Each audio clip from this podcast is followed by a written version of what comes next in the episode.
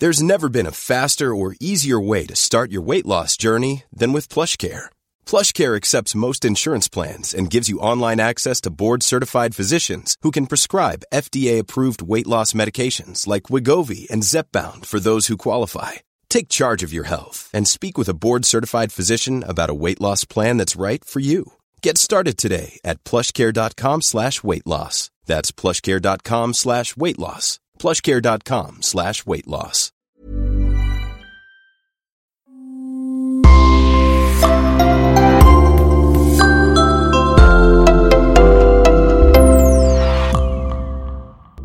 Bonjour et bienvenue à tous. L'histoire d'aujourd'hui revient sur l'assassinat du banquier français Édouard Stern. Une affaire incroyable qui mêle sang, sexe, argent et latex.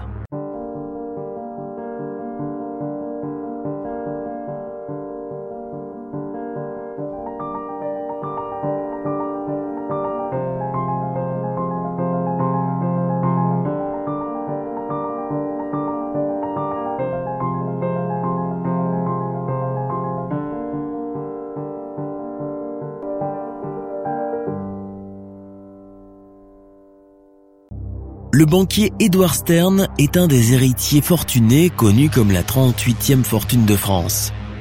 Il grandit dans un hôtel particulier en plein cœur de Paris et à 22 ans, il est déjà membre du conseil d'administration de la banque de son papa, la banque Stern. À 24 ans, en manigançant avec son oncle, il met à l'écart son père et devient le grand patron de la banque. Il n'hésite pas à poignarder au dos son propre père pour une question d'argent et de pouvoir. En vrai loup financier, il sauve la banque familiale de la faillite et la vend ensuite au plus offrant, ne se souciant guère de sa valeur affective pour la famille. Il épouse la fille de Michel David Veil, le PDG de la banque Lazare. Mais au lieu de succéder à son beau-père, il se fâche avec lui et se consacre à la gestion d'un fonds d'investissement, Investment Real Returns.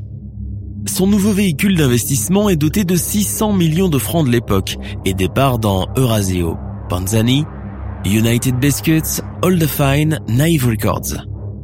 Edward Stern mène aussi une vie mondaine et politique. Il est familier du Gotha dont fait partie Nicolas Sarkozy et Laurent Fabius. Mais en privé, c'est un prédateur sexuel qui aime s'adonner à des jeux sadomasochistes. Le 1er mars 2005 à Genève, où Edward Stern a ses bureaux, ses collaborateurs s'étonnent de pas le voir, car ce n'est pas dans ses habitudes. On peut dire tout ce qu'on veut de Monsieur Stern, mais c'est un homme ponctuel. Son assistante l'appelle au téléphone. Il ne répond pas. Trois de ses collaborateurs, inquiets, décident alors de se rendre chez lui. Il sonne, mais personne ne répond. On appelle alors la femme de ménage qui a les clés. Elle arrive rapidement et ouvre la porte. Les collaborateurs entrent dans l'appartement. Effectivement, Edward Stern est là. On le découvre étendu sur le côté, mort dans sa chambre à coucher. Il est sanglé et revêtu d'une combinaison intégrale en latex couleur chair du type de celle utilisée par les amateurs de jeux érotiques sadomasochistes. La police arrive, le banquier a été atteint d'au moins trois balles, dont deux à la tête. Edward Stern était collectionneur d'armes mais celle qui a servi à l'homicide n'a, semble-t-il, pas été retrouvée sur place. De plus, les enquêteurs n'ont constaté aucune trace d'effraction dans l'appartement qu'occupait Edward Stern au cinquième étage du 17 rue Adrien Lachenal, pas loin du Vieux Genève. Les voisins et le poste de police du rez-de-chaussée disent n'avoir rien remarqué, rien entendu. Le banquier français vivait séparé de sa femme et de ses trois enfants installés à New York. Michel Grabert, le juge genevois chargé de l'instruction, déclare à la télévision suisse romande que la victime avait vraisemblablement ouvert la porte à son ou ses agresseurs. Les systèmes d'alarme électronique donnant accès au domicile de Stern étaient également désactivés quand la femme de ménage a ouvert la porte de l'appartement mardi à 13h30 à trois des collaborateurs de l'homme d'affaires qui étaient à sa recherche. Alors la question est, qui a tué Edward Stern?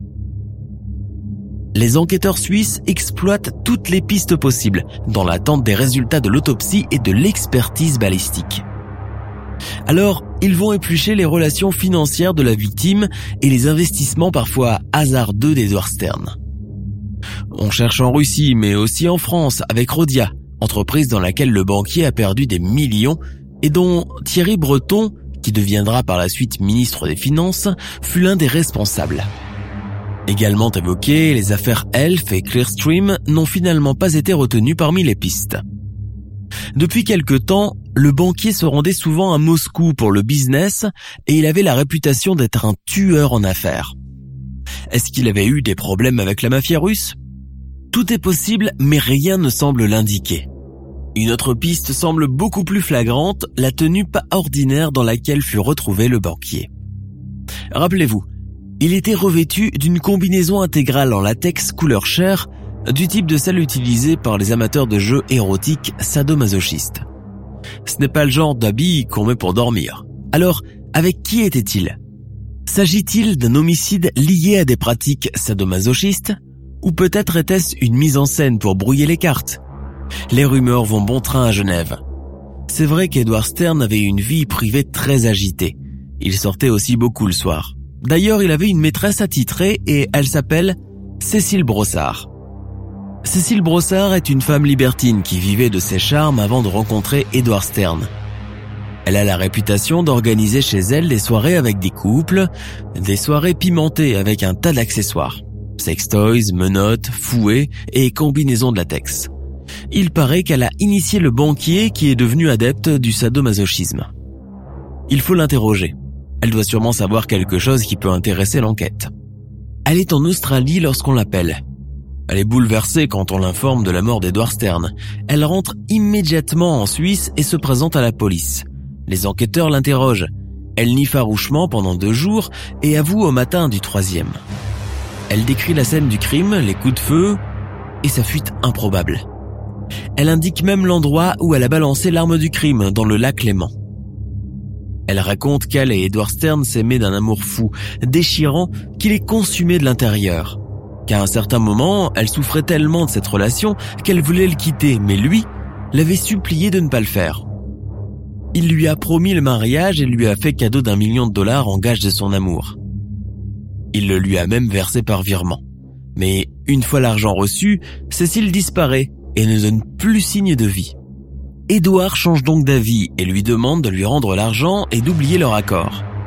Il va même jusqu'à bloquer le virement par sa mise sous séquestre judiciaire. Puis, il la menace d'un procès si elle ne rend pas l'argent. Une relation complexe et destructrice que celle qui existait entre Edward Stern et Cécile Brossard. Manipulation, humiliation et domination d'un côté comme de l'autre.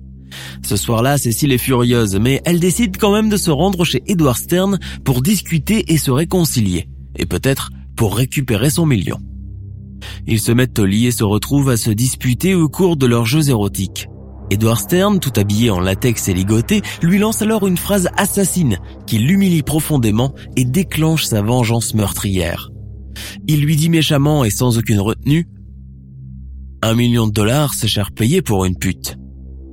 Il la traite donc de pute, elle qui fait tout pour lui plaire, elle qui se plie à toutes ses exigences. Comment ose-t-il? Dans un état second, elle va chercher le pistolet. Elle connaît les lieux, elle sait que dans le dressing, il garde trois armes. Elle en prend une, puis sans réfléchir, elle tire à bout portant sur le banquier qui n'a rien vu venir. Deux coups dans la tête et deux coups dans le corps. C'en est fini. Elle se rhabille, ramasse alors les douilles, met le pistolet dans son sac à main et prend la fuite. Elle veut rentrer en France mais se trompe de train. Elle se ravise, se dirige à l'aéroport, achète un billet pour l'Australie et décolle. Une fuite commandée uniquement par la peur et la panique. D'ailleurs, elle revient bien vite dès que les proches d'Edouard lui téléphonent. Le procès se tient le 10 juin 2009 devant la cour d'assises de Genève. Très médiatisé, son retentissement est international. Quand elle rentre dans le tribunal, Cécile est méconnaissable. Amaigrie, à peine maquillée, sa chevelure blonde rassemblée en une sage queue de cheval, elle n'est plus que l'ombre d'elle-même. Elle n'a plus rien à voir avec la vampe qui faisait tourner la tête aux hommes. Au contraire, elle se fait la plus discrète possible. La famille Stern est au premier rang et par égard pour les enfants d'un commun accord entre les deux parties, on évite de trop déballer la vie sexuelle de la victime, bien qu'étant le point central du mobile du meurtre. Cécile Brossard prend la parole et veut demander pardon aux enfants d'Edward Stern, trois garçons âgés de 24, 22 et 18 ans. Elle bafouille, peut-on pardonner à quelqu'un qui nous prive d'un être aussi cher qu'un père? Elle sanglote et ne peut expliquer son acte abominable. Durant le procès, on découvre que Cécile est toujours officiellement en couple avec un certain Xavier Gillet, qui est au courant de tous ses péripéties extra-conjugales. En plus d'être la maîtresse des Dorstern, elle lui servait aussi de secrétaire sexuelle en lui fournissant des jeunes femmes. Une vraie matrone prête à tout pour de l'argent.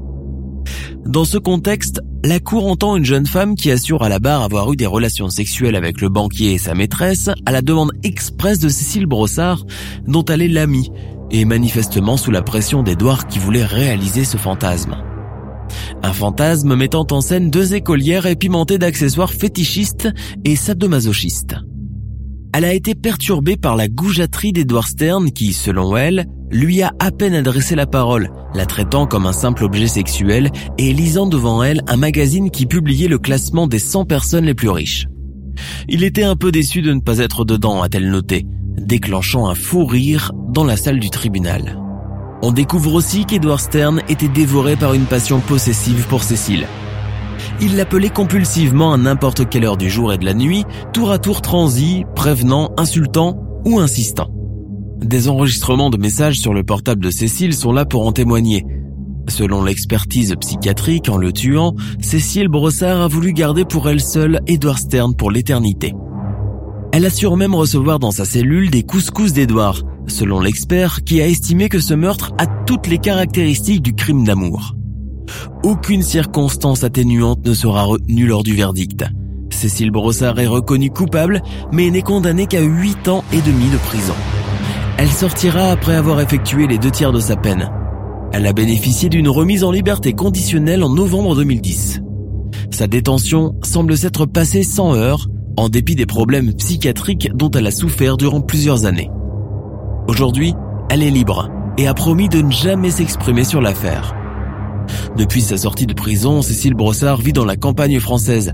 Elle mène une vie très simple, très campagnarde et surtout très solitaire elle n'aspire qu'à vivre dans le souvenir de son ancien amant et à se faire oublier des médias. Nous sommes à la fin de notre émission du jour. N'hésitez pas à écouter les autres émissions du podcast et à prendre 5 secondes pour nous laisser un 5 étoiles sur iTunes. C'est vraiment très important pour nous. Vous pouvez aussi vous abonner pour ne pas rater les prochains épisodes et nous suivre sur Facebook pour nous en proposer de nouveaux. Merci et à bientôt.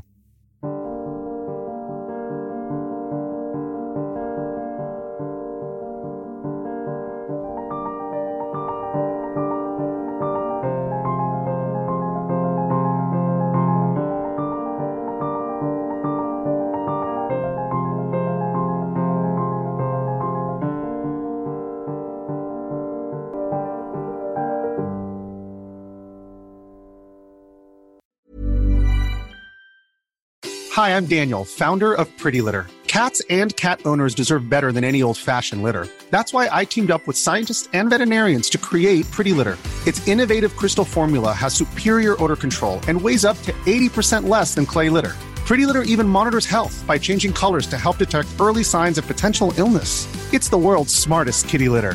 Go to prettylitter.com and use code ACAST for 20% off your first order and a free cat toy. Terms and conditions apply. See site for details.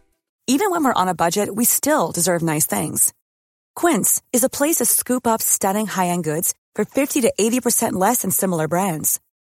They have buttery soft cashmere sweaters starting at $50, luxurious Italian leather bags, and so much more. Plus, Quince only works with factories that use safe, ethical, and responsible manufacturing. Get the high-end goods you'll love without the high price tag with Quince. Go to quince.com/style for free shipping and 365-day returns.